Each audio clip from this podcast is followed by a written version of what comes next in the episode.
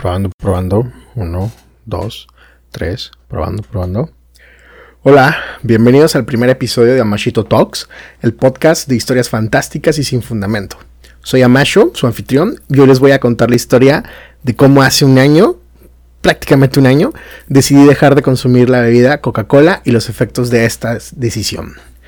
La Coca-Cola es una de las bebidas más populares y consumidas en el mundo, pero también una de las más polémicas y misteriosas. Seguramente todos ustedes han escuchado alguna vez algún dato curioso, algún mito o alguna realidad sobre esta bebida que les ha hecho pensar si realmente es buena o mala para la salud. Pues bien, yo también tenía muchas dudas al respecto y por eso decidí investigar un poco, un poquito más sobre el tema y lo que descubrí me sorprendió. ¿Sabían ustedes que la Coca-Cola se inventó en 1886 por un farmacéutico llamado John Pemberton? que la promocionaba como un medicamento, escuchen bien, capaz de curar varios males, como el dolor de cabeza o la impotencia.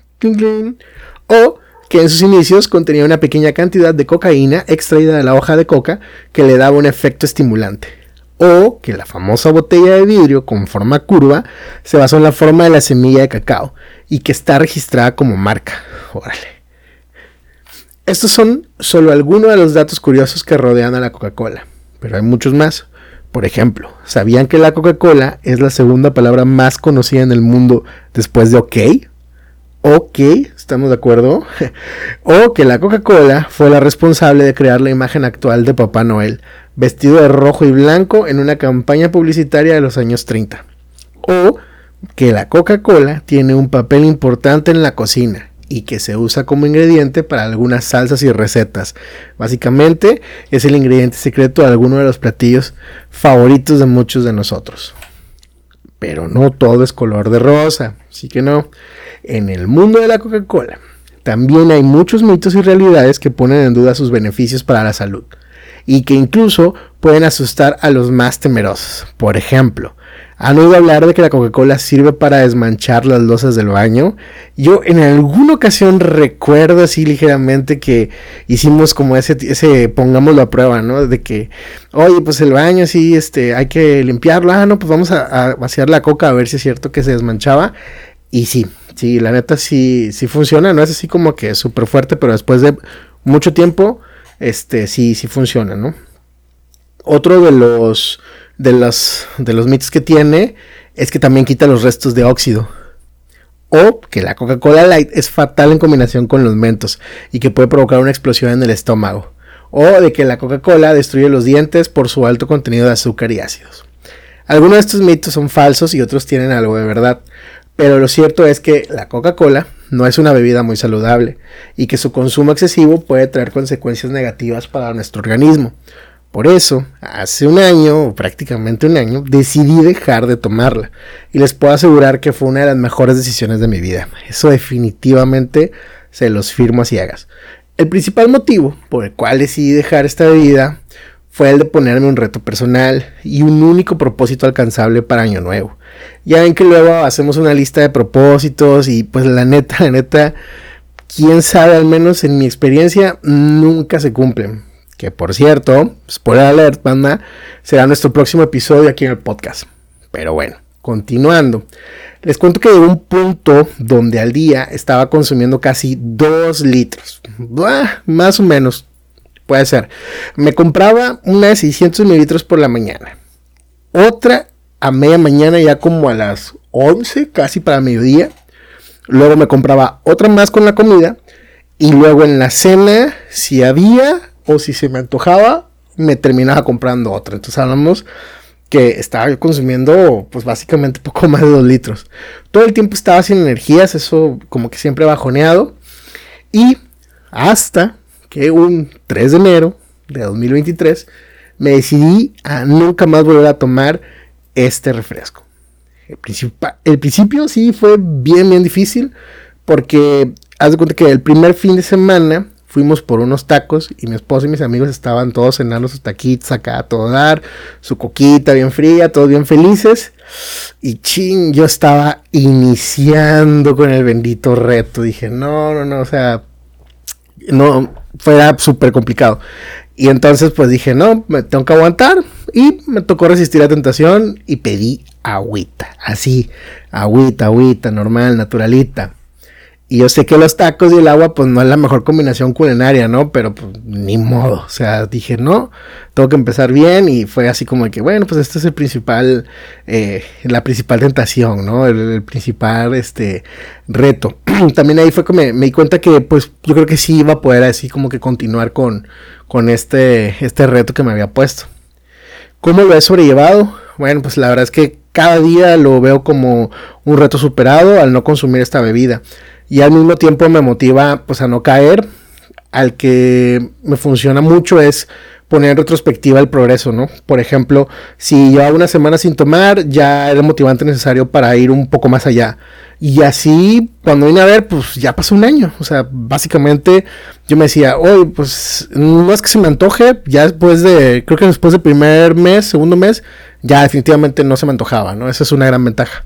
Pero pues cada quien la tiene más o menos en mayor o menor escala de, vicio, ¿no? Entonces, este, pues eso me, me ayuda a, motivarme para no caer. Este, ahora, les digo, lo no tan bueno.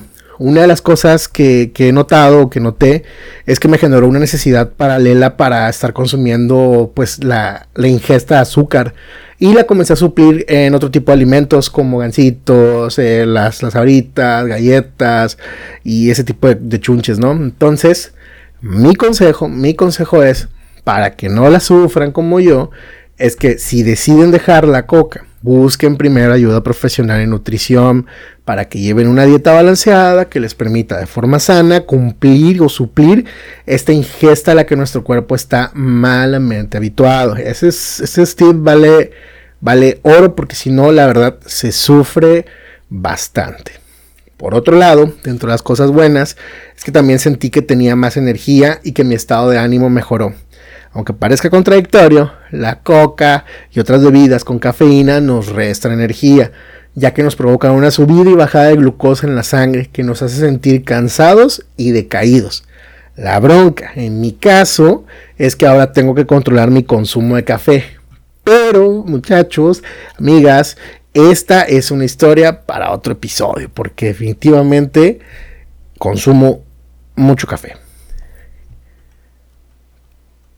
Entonces, para no alargarnos más en este primer episodio, microcápsula, eh, pues así lo, vamos a, concluir.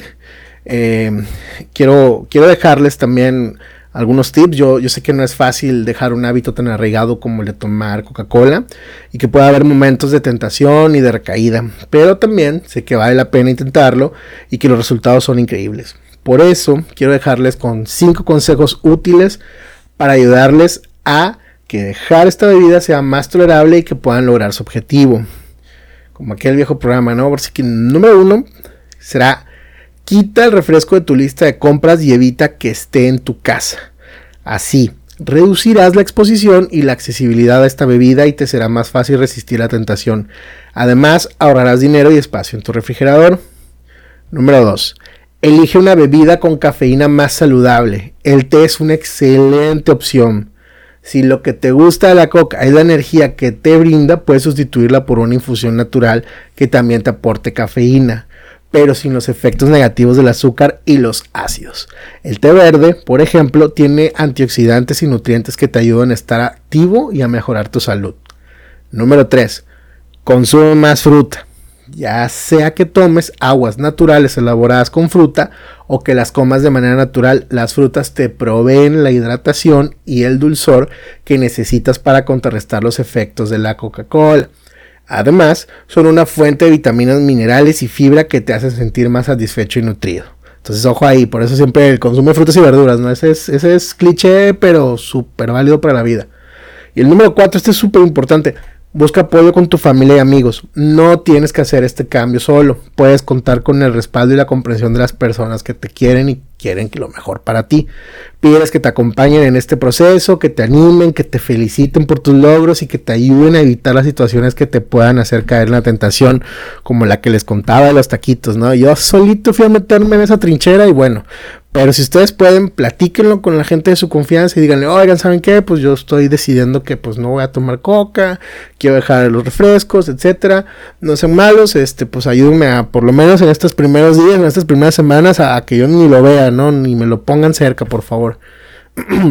y el número 5, y este es el que les comentaba hace rato, busquen ayuda profesional en nutrición.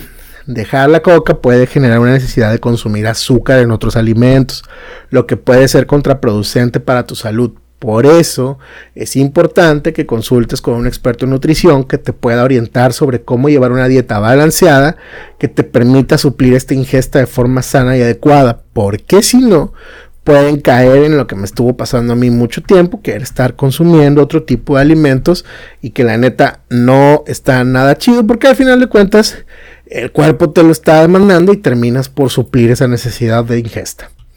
Así que pues estos son los cinco consejos que les puedo dar basados en mi propia experiencia y pues en la información que encontramos por acá en la web. Espero que les sirvan y que se animen a dejar de consumirla o al menos, por lo menos, a reducir su consumo, que es una buena forma de empezar también.